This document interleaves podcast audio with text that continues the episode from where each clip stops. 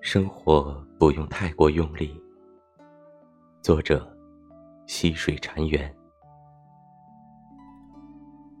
有时候我们希望自己完美，不断要求自己，为自己不断设定新的目标，希望自己再优秀些，希望在别人的眼中印象再好些。然而人无完人，努力没有上限，标准因人而异。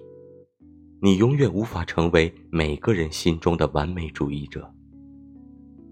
不要让固执的追求拉低了自己的幸福指数。给自己一些放松的时间，花点时间重新审视自己的生活，简化生活，清除杂念。生活不用太过用力。降低物质需求，寻求心灵的宁静和充盈。